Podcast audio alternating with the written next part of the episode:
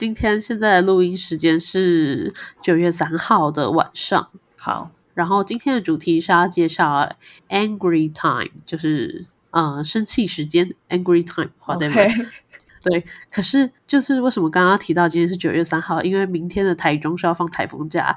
这样的 Alex 的心情，我要如何来讲分享 angry time？我一点都 angry 不起来啊！那你就只能很分裂的 带着微笑讲，我很生气，也是有这种人啊。对，哦，我好生气哦，真的恐怖。总而言之呢，为什么为什么会？啊！突然看到这个词，对 Alex 而言，就是我的生活中通常就只有零跟一，好，没有这么惨，真的，通常只有城市嘛。那为什么会突然看到这个词？是因为，诶，最近我们公司就出了一些事情呢，但是公司包装的很好，所以好像就没有什么特别大的新闻。好强哦，这个公关太强了，唉。在地生根五十年的公司没有啊，没有那么久。好，华电 对啊，所以就是最近我们的健康中心就对于我们员工的身心可能比较 care 一点，所以他就有提到就是这个叫做 angry time 的概念。那我觉得还不错，所以就来跟大家做一个分享。好，那我们进一下片头。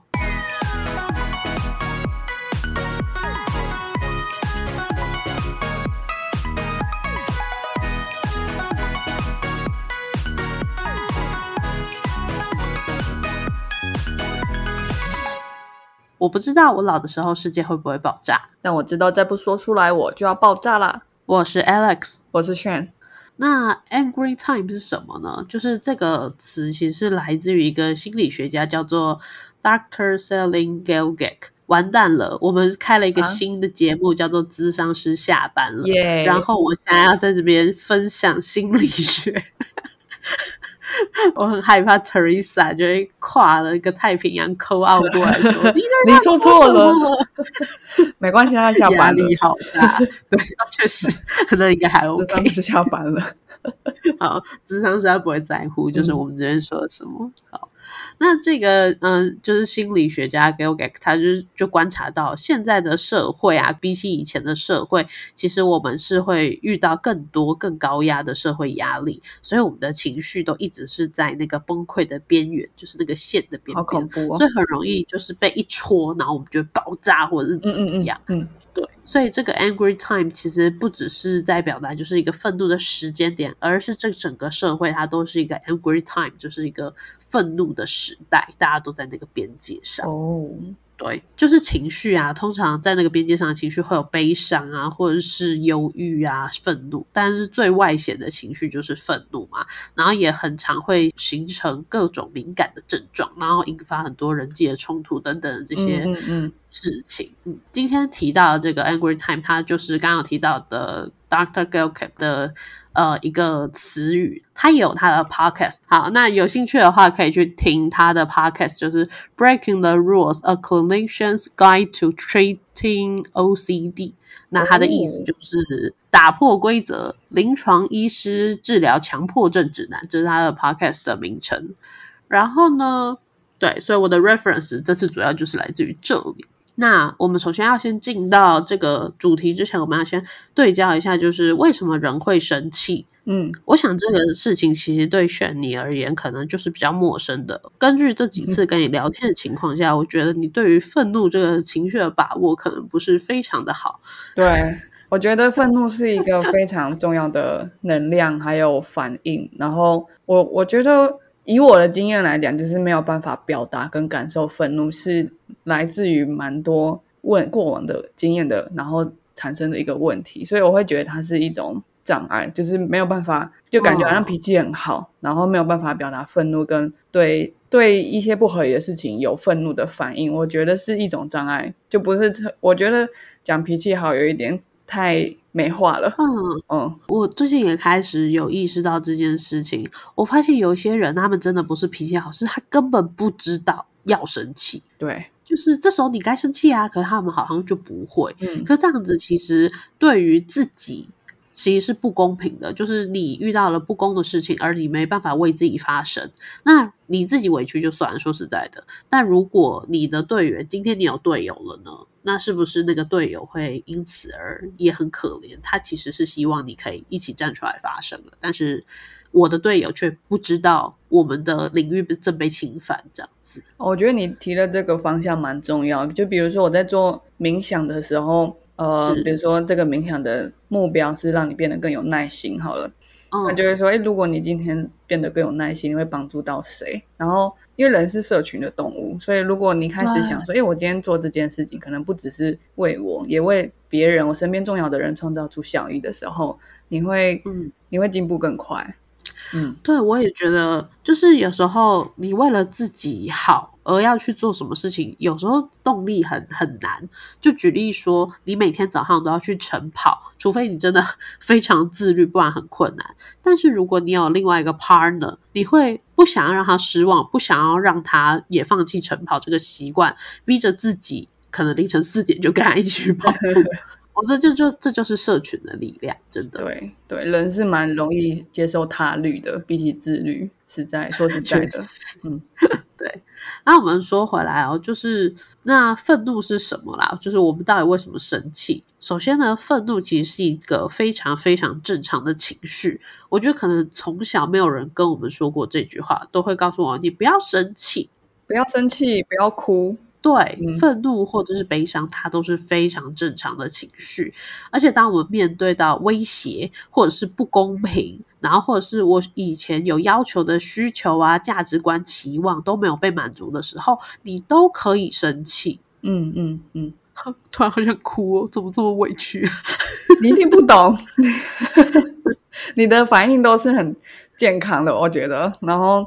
我我觉得没办法生气或没办法悲伤，其实是没办法接受自己的人。然后，嗯，对，就是因为我也是，我有一阵时一段时间真的是，我即使觉得我应该悲伤、应该哭，都哭不出来。所以我真的蛮明显是没有悲伤，也没有是愤怒。然后这样的我其实不知道我是谁。我觉得讲的很直接，就是这样，就是呃，我没有任何的 boundaries。就是我的存在好像只是为了贴上别人的形状而存在。比如说，你是一个需要什么什么样的照顾方式的，那我就会变成成为想要怎么照顾你的人。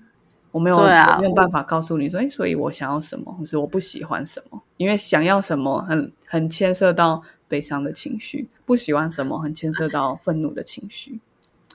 我就觉得我没有办法做，例如智商或者是一个。我可能可以做一个很好的朋友，但是我没有办法做那一份职业，就是因为我我的共感能力可能太强，所以我才会说我刚刚说那段话的时候，我会觉得很难过。就是你要是一个怎么样的人，你才会不会生气跟不会悲伤？嗯，就是一个没有自我的人。可是为什么会没有自我？就是环境因素、个人因素。嗯，好，华在这儿，不哭不哭，我居然叫你不要哭，好哭哭哭。总之呢，愤怒是会有多种因素而引起。来，我们这项跟现在跟炫科普一下哈，愤怒是怎么引起的？通常有一些个人因素啦，就是例如说，呃，你的个性、你的童年经历、你的文化背景是怎么样。然而跟现况冲突的时候，你会生气。嗯嗯，或者是环境因素，可能会有工作压力、人际关系冲突，或者是甚至连交通堵塞都是。嗯。就你只要不顺，你就会产生生气的这个这个情绪。那另外呢，其实这个愤怒的情绪它也可以分成两种，一种是积极愤怒，另外一种是消极愤怒。积极愤怒啊，它是一种健康的情绪，它可以帮助你来捍卫自己的权利，避免自己受到伤害。就是刚刚我提到的，你要保护自己，同时你也要保护你的 partner。那消极的愤怒是什么？这则是一种有害的情绪哦。嗯。对，那就是你没有办法很好的排解你的压力或什么之类的，那就会导致于冲突啊、暴力，甚至是疾病。这我蛮有感的，因为我觉得不会悲伤或不会愤怒，不代表你就没有悲伤跟愤怒。就是对，当你接收到你不喜欢或者你想要的东西没有被满足的时候，可是你没有办法用一个情绪告诉自己这件事应该要处理的话，你其实就只是把它累积下来。所以你有没有遇过有些人，就是你觉得他脾气很好，然后一直闹他，然后就他就是乱爆发。当然是国中的时候，大家还在发展情绪，你更容易看到这种行为。可是有些人到成年了，他都还没办法调节，他就会。平常就是累积累积，然后爆发。他没有你刚刚讲那种正常的，就是他的那个阀值很高，他们他阀值比平平常人还要高，所以已经累积到一个对一般人都已经快要爆炸的情况，他才会释放出来，那才就爆了，就会很失控。对，所以我们很常看到那个新闻，就是说什么哦，没有，他平常都很乐观啊，然后什么。呃，很开心啊，他都不会生气啊，然后就就很遗憾啊，他怎么突然会这样，就做了傻事？我觉得那都不是，那只是因为他没有把情绪发泄给你知道而已。对，所以所以我觉得你刚刚讲那个消极的愤怒，我是真的蛮有感。就是我以前在我发现我不会生气之前，因为这件事情就是你需要，就像病逝感嘛，你是需要有 awareness 在我有这个 awareness 之前，我都一直没有任何的感觉嘛，所以我只会很生气。我可能真的很其实很生气，可是因为我不知道生气是什么，所以我就累积在心里。然后有一天我就会突然爆发，然后通常都会是最对你最亲近的人，然后这个对你的人际关系都很伤。所以有一些比较严重的人，我不能说他什么病嘛，因为我不是智商师，而且我们 Teresa 下班了。对对对，但是很严重的话，就是因为他没有办法正常的 regulate 他的这些情绪，就是在一个适当的时间释放，然后适当的时间可以处理掉、管理它，不是每无时无刻都释放，就是很很很严重的，你可能就是很极端嘛，一直无时无刻都释放，或是无时无刻都没有释放，然后直接爆掉，这两个都不健康，两个极端都不健康。但反正不管是哪一种，你都会侵害到你的，就是侵损到你的。最近的人际关系，然后人跟人之间的互动也有帮助我们去理解怎么样调节情绪，所以它就变成一个恶性循环。对，对我身边的朋友越来越少，然后知心的人越来越少，然后更难去对照到说，哎，我现在是不是有点太失控，或是有点太对自己无感了，没错，然后就越来越负向循环。没错，没错。嗯，那这边就是推荐的一个工具，谢谢。这边有个工具，就叫做愤怒智商，它叫做 Anger Quotient。它的意思呢，就是说你要能够有效的管理跟控制愤怒的能力，就是这个 A Q 的部分。嗯，那 A Q 高的人，他在愤怒时可以保持冷静，然后并且健康的去表达他的愤怒。这很重要，因为有些人是你该愤怒而你不自知，可是实际上你是愤怒的，嗯嗯，所以这样子你就没有办法有效管理，然后你又没有知心朋友跟你讲，哎，你你失控了。这个情况下，就是你可以透过这个 A Q 来评断，然后并且管理自我。那如果你是一个 A Q 高的人的话呢，它是有几个好处的。例如说，你可以改善人际关系。你是一个很好的高 A Q 的人，所以你可以管理好自己的情绪，自然而然你的朋友就会越来越多，然后别人也会想要跟你合作，这是合理的嘛？那另外的话，也可以提供提高工作效率。就像是之前在哎，我们的智商师下班了，有提到说，有时候遇到压力，你可以遇到一个问题，把问题放一放，或者是怎么样再去处置。其实这个 A Q 也是在提一样的事情。当你遇到一个愤怒的事情，你可以先放一放，或者是你可以直接很快速的排解掉，这都可以帮助你在保持专注跟冷静，然后继续做下一个决定，这样子。那最重要的就是，如果可以有一个高 AQ 的话，同时我们可以降低疾病的风险，因为不会一天到晚都气到内出血，所以这样子的话，当然是可以降低疾病风险的。说到气到内出血，这是真的会的，因为人体在愤怒的时候，你的脑中的血液是快速的流动，所以如果不小心，今天肾上腺素太多了，他平常你都你你都没有这样子。如果今天不小心心脏打得太快，是真的很容易就是所谓的气到脑出血，是真的会的。所以情绪管理其实非常重要。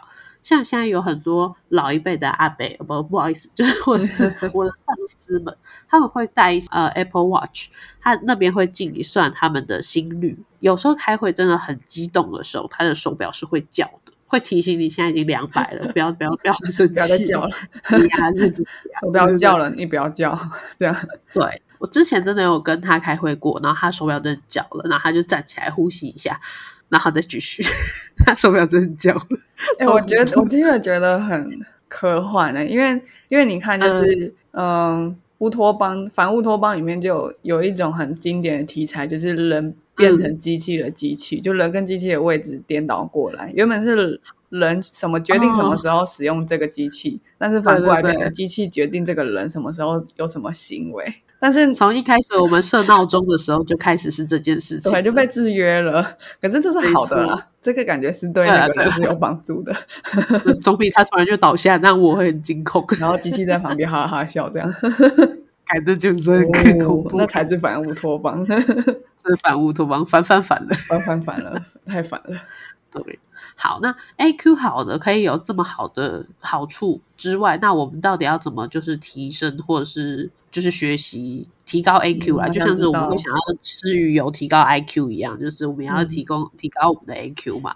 那 A Q 其实最重要的第一点就是了解自己的愤怒，你要了解就是愤怒是怎么产生的，然后通常在什么情况产生。举例来说，我 Alex 的愤怒最容易在什么时候产生？就是我耐心耗尽的时候。嗯嗯。对，就是我可能说了一个事情，可是你没有给我 feedback，或者是你让我等了很久，这是我最容易产生愤怒的时刻。嗯，那我们可以去想想看，说有什么 situation 是你会突然觉得很不舒服，或者是心跳加快。如果我们都真的不认识愤怒这件事情的话，那或许你可以走到哪里都都一直量着你的心跳，或者是跟我们的上司一样去设一个 那个 watch 来提醒你自己。哎，我认真没想过，哎，我来试试看。好啊，好啊。我最近一次感觉到很愤怒的时候，嗯，就 microaggression 的时候吧。对，就是去澳洲的时候，那个时候还我觉得好像很难直接讲他是愤怒，我觉得他比较像是一种就是很不耐烦、不悦。对对对，不耐烦，就是对啊，就是 irritate、annoyed 这样。OK，阿展，对，就是啊，what the fuck，然后什么之类的。嗯嗯，好，我有我有做到，可是那已经有点久以前了，我的 愤怒好像有点太少了。如果说如果那时候是让你最感受到可能是近乎愤怒的情绪的话，那你也许是讨厌的事情是一而再再而三。怎么说？就为什么一直一直一直，然后没有办法改善？这可能是你的愤怒的点。哦，我觉得有有启发到我，仔仔细想，我觉得应该是让我感觉到不公平的时候。哦，所以是不公平派的，OK，好。对，因为因为 microaggression 是很不公平的事情啊。对，我会遇到，可是白人一定不会遇到嘛？可能他会遇到性别之类的，但是我的 privilege 其实很少很少了，这样跟一个白人比，确实。对，所以我就觉得，对，应该是不公平。嗯。好，那假设我们了解了自己的愤怒，然后接下来就是要识别愤怒的特征。就有时候可能，当我遇到我已经耐心用尽，或者是你遇到不公平的时候，但是当下自己可能没发现自己已经在愤怒的边缘，所以我们要开始认识自己愤怒的征兆。举例说，就是心跳加速、肌肉紧张、呼吸急促。哦，那真的蛮愤怒嘞。嗯。哦，我觉得这个愤怒的识，这个愤怒识别，跟我之前在学疼痛识别有点类似。因为我呃很容易感到疼痛，可是我不知道疼痛到底是有级数嘛，对不对？到底是多痛才叫一般人的痛？因为痛这个事情也是很难定义的，就像愤怒也很难定义一样。所以疼痛的识别，就是我后来也有发现。举例说，我今天在做棒式的时候，如果我没在呼吸，那就代表我现在很不舒服。哦，你改天如果你有去看牙齿，你可以注意一下你有没有在呼吸。没有，如果没有在呼吸，你可能很紧。嗯，对，这个可以推荐给大家。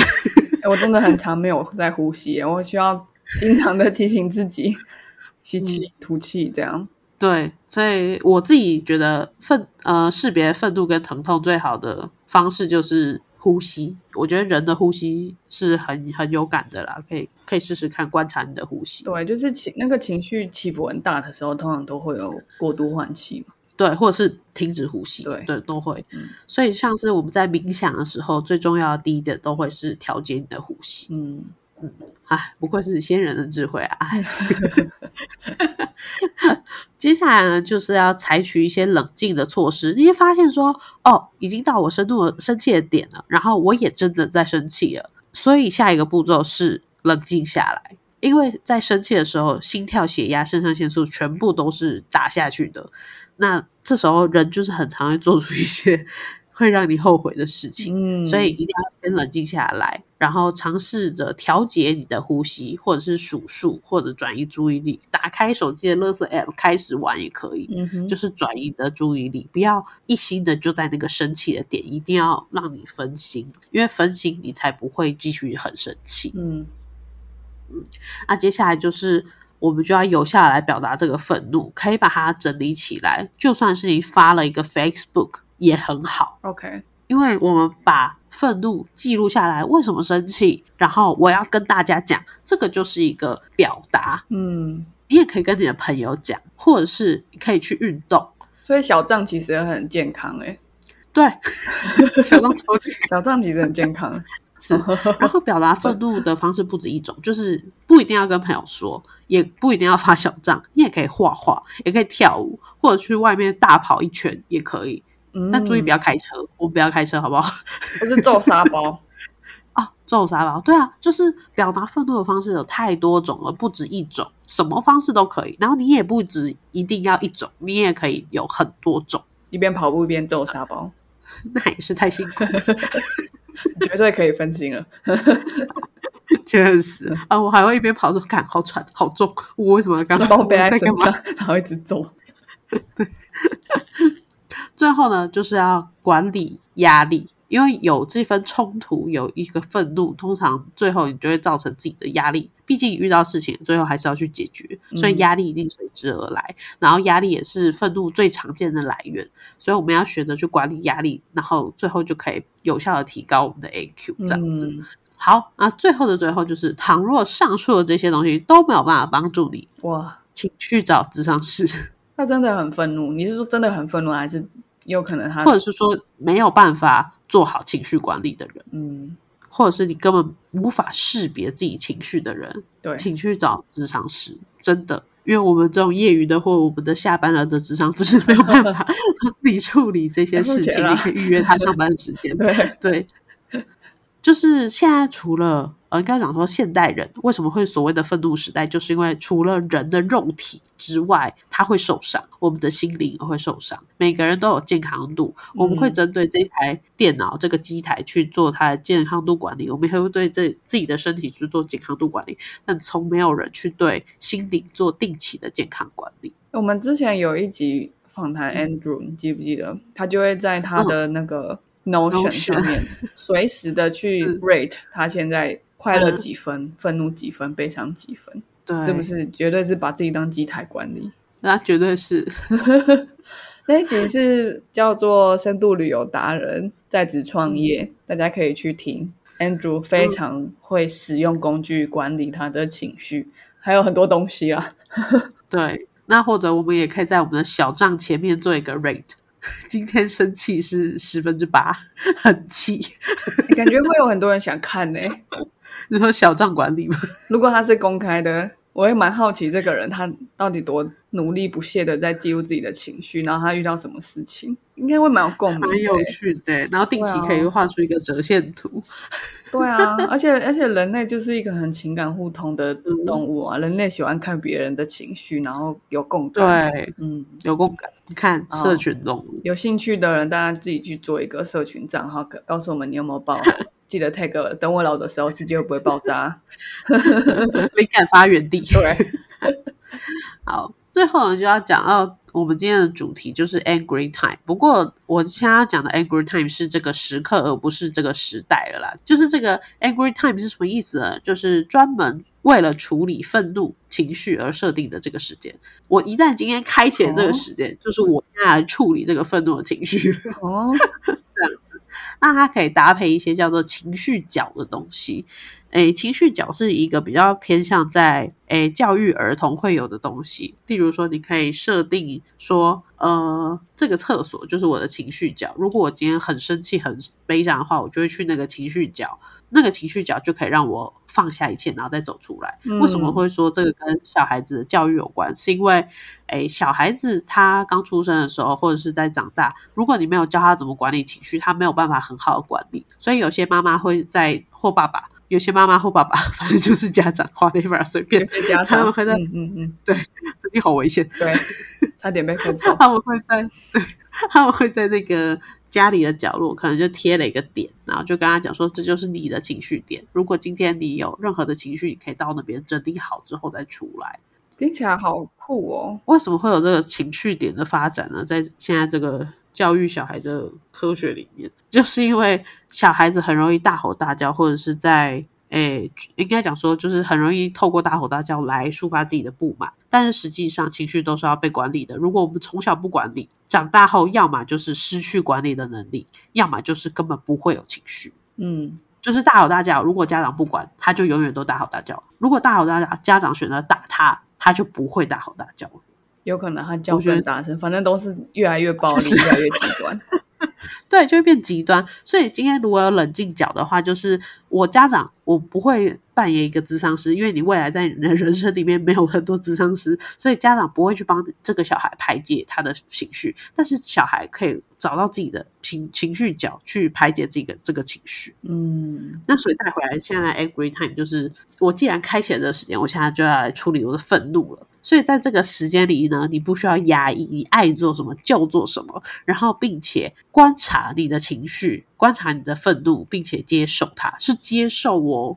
我们在处理之前，我们先接受，然后接下来再去处理它。最重要的一点是我们要懂它的来源是哪里。那它有几个 step，、第一个就是找到那个角落，那个角落可以是一个实体的角落，或者是你的心灵的一个角落。如果你跟炫一样是一个很擅长冥想的人，你可以把自己投影到一个深山里面，whatever，哦，感觉很对，就 VR。找到 超级 VR 的。嗯，没有没有，这应该已经已经穿穿越过去了，所以我觉得可能是一四 D 的 metaverse，right？好，然后所以就是找到一个这样的地方，然后独处，坐下来或躺下来放松，一定要放松，因为刚刚说过，你在愤怒的时候，身体是紧绷的，爆呼吸是急促的，嗯，对，是爆血管，这边青筋是爆出来的，所以一定要坐下来放松，然后开始想为什么今天我会生气，最后那个点到底是什么？有时候跟别人吵架哦，你可能不是在气他的某一句话，嗯也许你在气的是自己。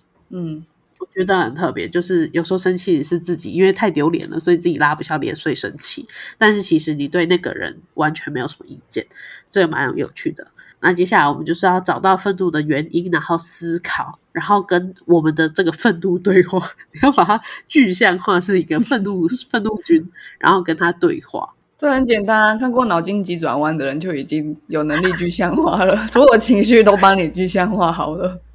没错，那个 angry 红色的小火山一直很生气的样子，爆炸。对，然后把它写下来，画画、跳舞、唱歌，whatever，就是把你的情绪语言化的表达出来，你才有办法处理它。嗯，那最后你就可以成功的宣泄它，那这个 angry time 就可以把它关掉了，这样子。哎，我觉得你刚刚讲有很多都是很重要的点，然后不仔细听或没有尝试过的人还还不太有机会知道。比如说，就是接受你的嗯。愤怒，因为有时候你可能会对你很喜欢的人，你其实很愤怒，但是你可能会不接受。情感大师选 真的啊，或者是，嗯。或者是你愤怒的事情，你觉得很羞耻，因为我觉得哦。华人社会里面很容易，你的极端的情绪都会被加上，被跟羞耻 bundle 在一起。对，我是智商了好多次才发现，看我这个也跟羞耻 bundle 在一起，那个也跟帮羞耻 bundle 在一起，所以以至于我很难嗯去接受我的极端的悲伤或极端的愤怒，因为当我哭得很惨的时候，我觉得我很羞愧，所以我会先不要哭。那我或者是我很生气的时候，我觉得表达出来是很丢脸的事情，所以我就会选择，比如说很多人的 coping mechanism 是什么？像我一样，就是讲笑话。就没遇过有些人，就是他很好笑，可是你觉得你会觉得你永远跟他隔着一个距离，因为他不会对你 open up，他对，一旦 open up，他要么是很生气，要么是很悲伤，他一定不知道。但是因为讲笑话会让别人喜欢你，这就是嗯他虽然不太会调节情绪，可是他朋友很多的一种人，那个人就是我。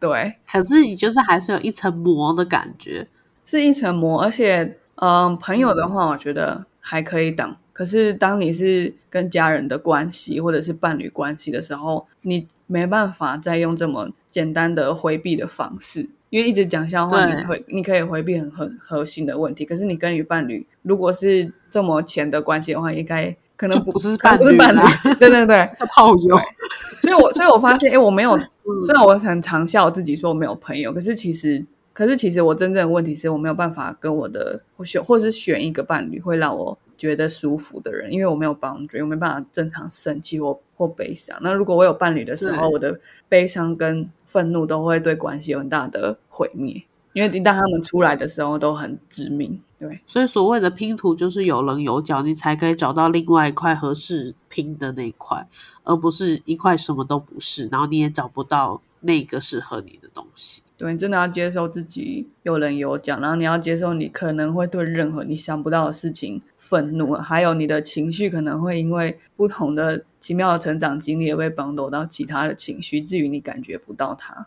对，我觉得还蛮有趣的哈，就是小时候老师们都会跟我们说，哎，你的情绪太尖了，你应该磨圆一点，才不会刺伤到别哎，人，国中的时候很常听诶、对吧？我我国中一直被念啊，哦，原来是 你哦！我我想说，老师为什么一直讲这个？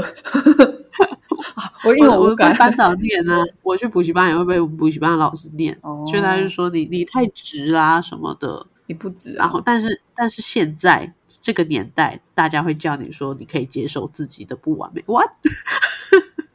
又改了。还好还好，我从小坚持自我。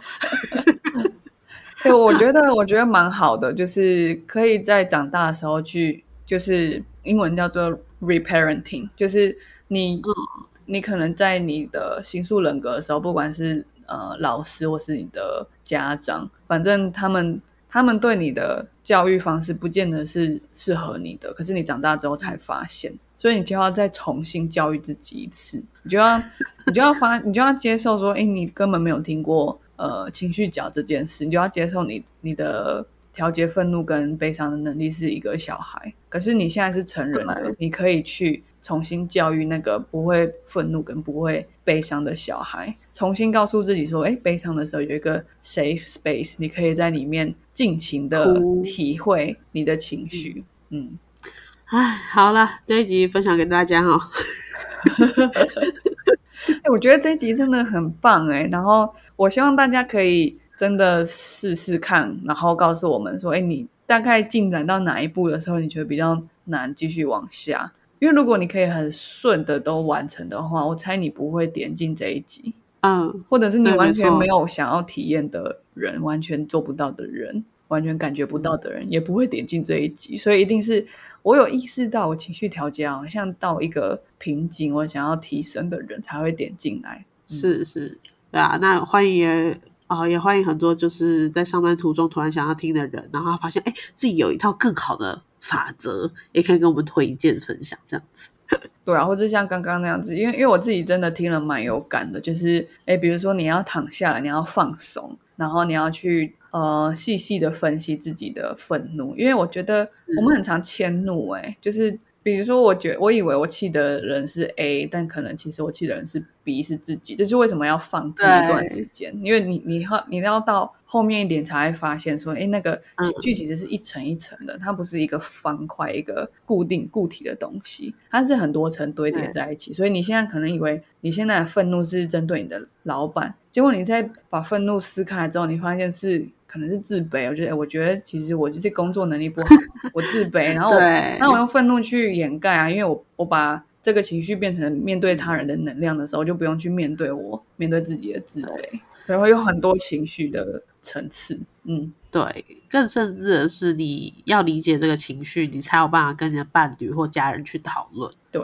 如果今天真的吵架了，那之后我们要怎么修复？嗯，就是要去分析这个愤怒。对，哇，太棒了吧，Alex！哇，没有啦这个太，棒了吧？对啊，哎、我觉得最近有一个很红的影片跟这个主题很有嗯关系，哎、什么呀？就是那个三道猴子的一生，你有看吗？看我还是没看呢、可恶，我一直在找时间。三道猴子，因为我我直接讲嘛，嗯这样因为你还没看。也是可啊，好我没差，我是剧透没差人。嘿，三道猴子，因为他被他的嗯前女友就是绿了之后，他被他前女友绿了，然后他哦交了一个哦新女友的时候，当他的新女友做了一样的事情，就是他在他的逻辑里面是这样，反正他的喜一只要看到我的女朋友在跟别的男人聊天，就就是代表就代表他要劈腿。OK 所以 OK，他的女朋友跟别的男人聊天的时候，不管是谁，只要是男的，他都他都会很生气。可是他跟他女朋友讲的时候，就说你就是你就是不信任我，然后嗯这样我觉得不舒服。我觉得、嗯我觉得他没有到最早就是直接破口大骂，就是没有到真的很，我觉得真的可以更三道猴子一点，我不知道啊，反正 对对对。反正三道猴子他没有意识到说他的他的愤怒是来自于他过往的伤口，不是真的是他女朋友的行为，因为他在用他过往其他前女友对他的伤害去惩罚他现在的关系。可是对这个逻辑对对很深，就是你要到一个程度，你可能智商要到一个程度，嗯你要到你要对情绪理解到一个程度，你才会发现山道猴子的悲伤。哇，好啊好啊，来来来。来来来，那个有有需要接下来介绍那个山道猴子的一生悲伤的，嗯来欢迎在下面敲完，看看是要找 Teresa 来做一个 下班分析，还是要听我们这种业余乱谈都可以，开放各位我敲们就。分析各种爆红搞笑影片，它背后的情绪的层次，这样 这样以后大家再去看都哭出来，这样讲。这样会变得很有同理心，真的。没错，好啦，那我们今天 podcast 就到这边啦，我们下次再见喽，拜拜。拜拜。